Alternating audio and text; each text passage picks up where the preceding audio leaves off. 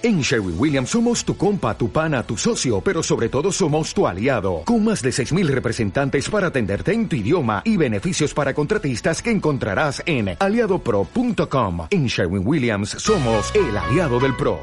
Del Evangelio según San Marcos.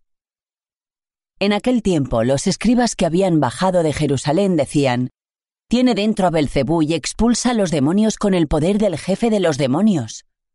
Él los invitó a acercarse y les hablaba en parábolas. ¿Cómo va a echar Satanás a Satanás? Un reino dividido internamente no puede subsistir.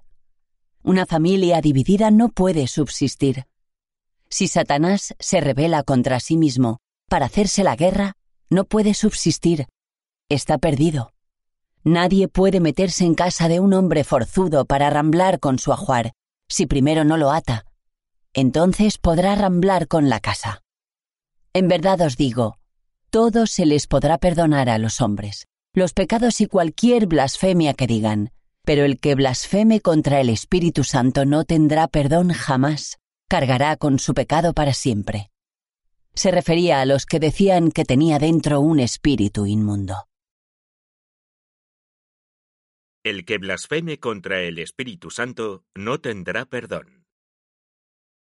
Comentario al Evangelio por Fray Manuel.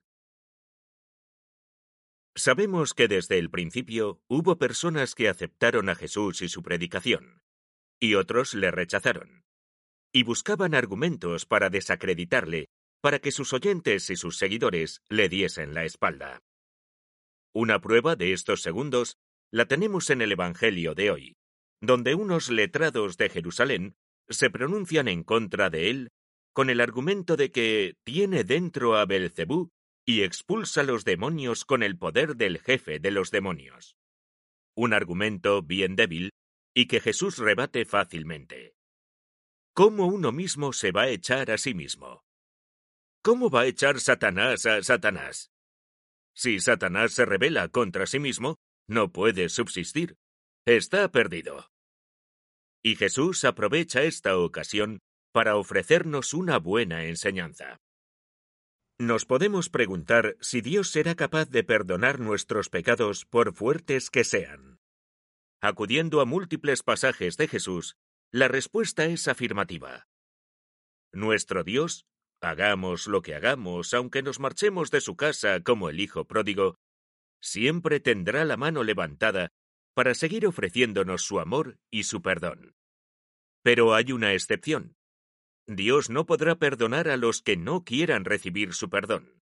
Al que blasfeme contra el Espíritu Santo, que es igual que ir en contra de la luz. Ese quiere permanecer en las tinieblas, en su pecado. Pero sigue en pie la oferta de Dios de otorgar su perdón al que acuda a Él con el corazón arrepentido. Pero Dios no puede perdonar a quien no quiere ser perdonado.